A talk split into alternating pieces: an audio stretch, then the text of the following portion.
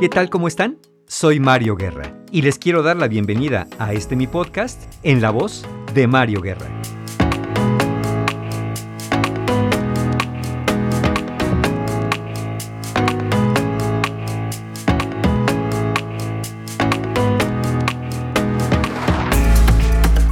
¿Qué tal? ¿Cómo están? Pues ya estamos aquí en la segunda temporada y bueno, primero que nada quiero reconocer que que me tardé mucho en retomar estos episodios de la primera a la segunda temporada y les quiero pedir una disculpa por eso, porque yo había ofrecido otra cosa, pero además em, les quiero agradecer por su paciencia de volver a estar acá escuchándome o escuchándome por primera vez en un momento dado, eh, como dije, en esta segunda temporada. Quizá dándome una explicación muy personal e interna de qué fue lo que me pasó en esta larga pausa, probablemente tiene que ver con lo que nos pasó a muchos en términos de como eh, al principio de la pandemia los tiempos y las actividades se modificaron pues a veces radicalmente, lo cual como una ventaja me permitió hacer toda la primera temporada con bastante soltura. Pero pues después, obviamente, la vida eh, laboral y profesional se, fue retomando de otras maneras, ¿no? En mi caso, eh, con medios digitales, y pues fui posponiendo de alguna manera realizar esta segunda temporada hasta que llegué a la conclusión de que el tiempo no iba a tenerlo si no me lo hacía yo para esto, que, bueno, ustedes saben, me gusta mucho hacer, y como dije, les agradezco estar en esta segunda temporada y, confío en que juntos podremos ir reflexionando, conversando acerca de diferentes temas a lo largo, pues, de lo que dure, como he dicho, esta segunda temporada. Entonces, bueno, vamos a conversar el día de hoy de un tema nuevo, un tema diferente, así que sin más, comenzamos.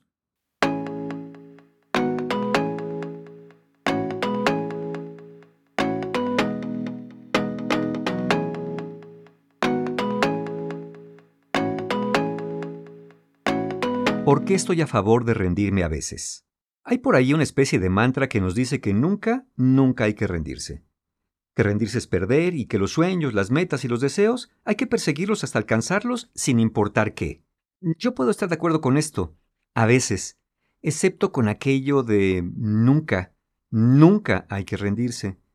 Y es que a veces en eso, en perseguir lo que sea que dijimos que eso era lo que nos iba a dar la felicidad, que eso era lo que nos iba a dar la realización, se nos va la vida, porque no reparamos mucho en los costos y beneficios reales de alcanzarlo.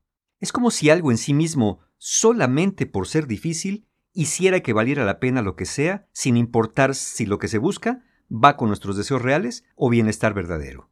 Yo entiendo perfecto que la sociedad y la cultura nos impulsan a ir para adelante, siempre para adelante.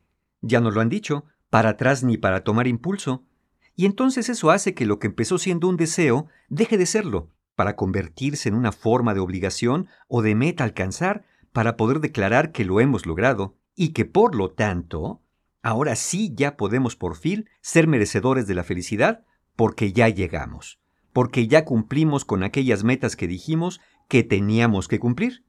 Como si por nuestra cabeza no pasaran en un día ordinario innumerables deseos que luego dejamos ir porque son solo eso, deseos, Deseos que probablemente han estado ahí por mucho o poco tiempo y que pudimos incluso haber verbalizado o nos pudimos haber comprometido con ellos.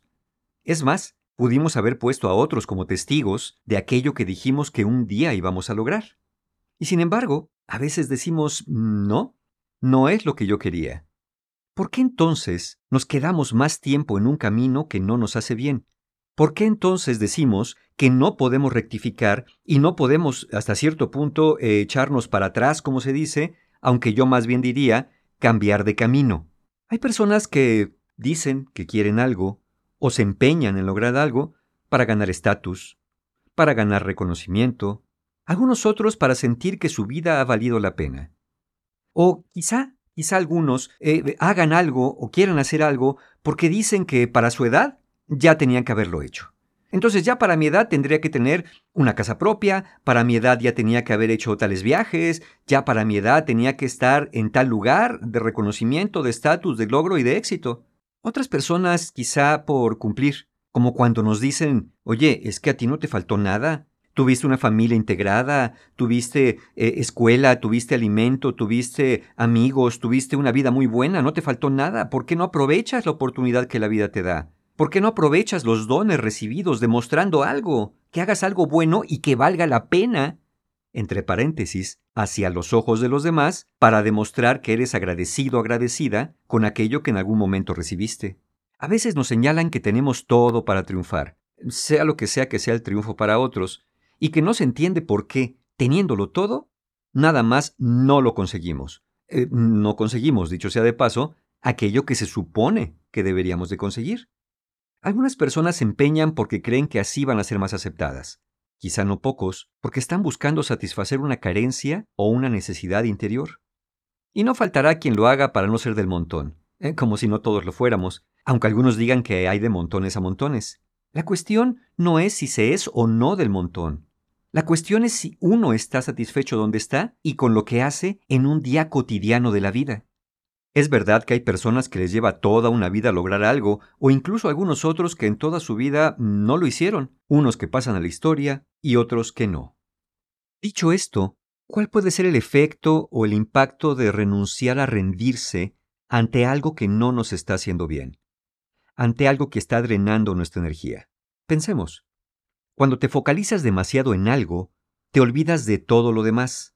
Es decir, te concentras en tu objetivo y te olvidas de lo cotidiano de la vida, que también es disfrutable y merece la pena. Claro, a menos que digas que no.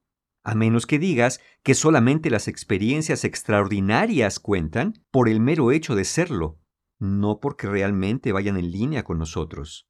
Pensar que alcanzar algo por sí solo nos va a traer la felicidad nos puede hacer idealizarlo.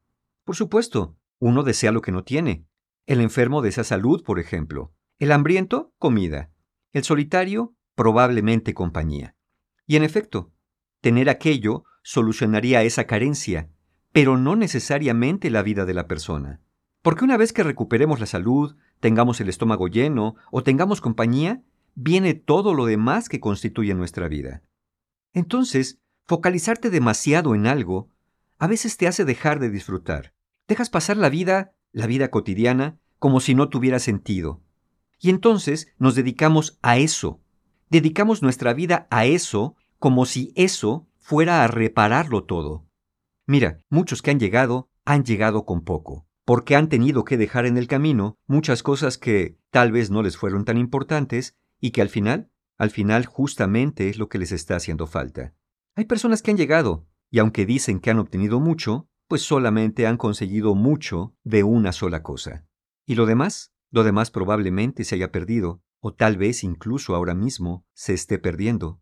En el camino se han quedado momentos simples, personas cotidianas, amigos, familia, vínculos. Se han quedado comidas donde no solamente se hable de negocios, o solamente se hable de lo que pasó con alguien en la oficina o un vecino. Se quedan esas conversaciones acerca de lo que se siente, de lo que se quiere, de lo que nos alegra, de lo que nos enoja y de lo que tememos. Se quedan las conversaciones pendientes que tienen que ver con nuestro mundo interior. Y entonces, nuestro mundo interior no encuentra una salida, no encuentra una manera de manifestarse y expresarse para hacerse escuchar. Y parece ser que todo lo que escuchamos son las voces que nos dicen que hagamos lo que se supone que tendríamos que estar haciendo para ser personas exitosas, para ser personas que se rehúsen a renunciar, porque solamente las personas verdaderamente tenaces, que, que tienen provecho en su vida, son aquellas que nunca renuncian. Si somos devorados por ese deseo, por esa meta que pide sacrificios, entonces, entonces ya no somos libres. Creo que en realidad tendríamos que repensar este asunto. ¿Qué nos están queriendo decir cuando nos dicen nunca renuncies?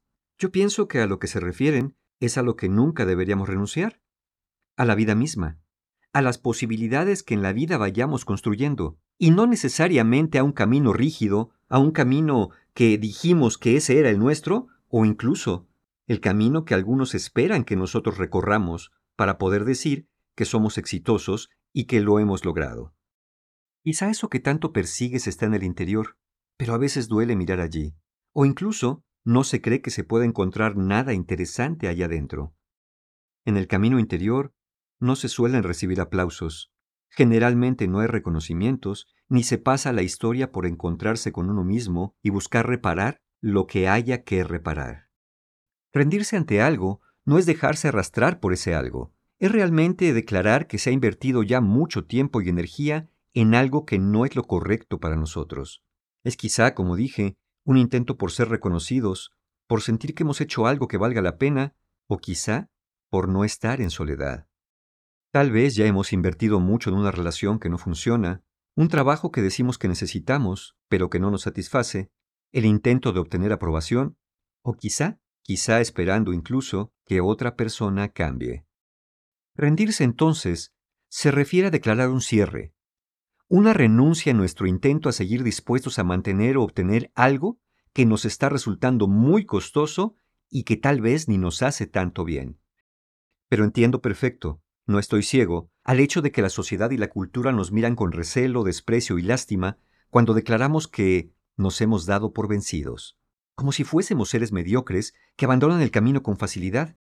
Y es que hay caminos que siguen, pero eso no es lo importante, porque el camino puede seguir eternamente. La cuestión es si realmente deseamos desde el corazón seguir en ese camino, especialmente cuando nos está alejando de la vida. Entonces no, no es que el camino se acabe para nosotros, sino que nosotros decidimos dejar ese camino, rendirnos, porque es la única manera de entrar a otro camino, uno más auténtico, aunque quizá menos glamoroso a los ojos de la sociedad. ¿Por qué no podemos rectificar? ¿Qué hay de malo en haber dicho un día esto es lo que quiero y después reconocer que realmente no es lo que deseamos? Por ejemplo, a veces muchos padres dicen a sus hijos eh, que deben quedarse estudiando algo porque dijeron que eso querían estudiar y que no deben rendirse hasta salir del otro lado. Pero ¿qué pasa si descubrieron a medio camino que eso no es lo que querían? ¿Por qué creen que vale la pena seguir un camino que no nos va a llevar hacia donde queremos?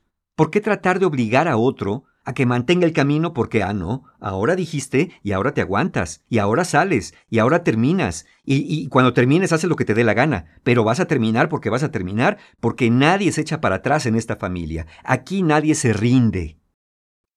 Expresar nuestros deseos o intenciones no tendría por qué ser una condena, ¿no es así? Entonces, el peligro está en apropiarnos de ese carácter obligatorio y no poder rendirse sin pagar con un sentimiento de culpa, vergüenza o sentirnos en la mediocridad o en el conformismo. Nada más alejado de la realidad. Y, no es que me conforme, sino que no estoy dispuesto a gastar la vida tratando de perseguir o convertirme en un unicornio como la única manera de poder decirme a mí mismo que lo he hecho bien o que ha valido la pena lo que sea que haya hecho.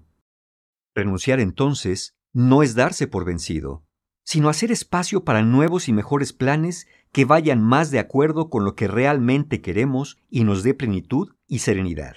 No nos rendimos porque el camino sea difícil, sino porque no estamos dispuestos a seguir así o a seguir en esto. Poder rendirnos, hacer una pausa y mirar hacia otra parte sin sentir que estamos fallando o que la vida se nos va sin algún sentido, aunque no hagamos todo lo que dijimos que deseamos ni acabemos todo lo que empezamos.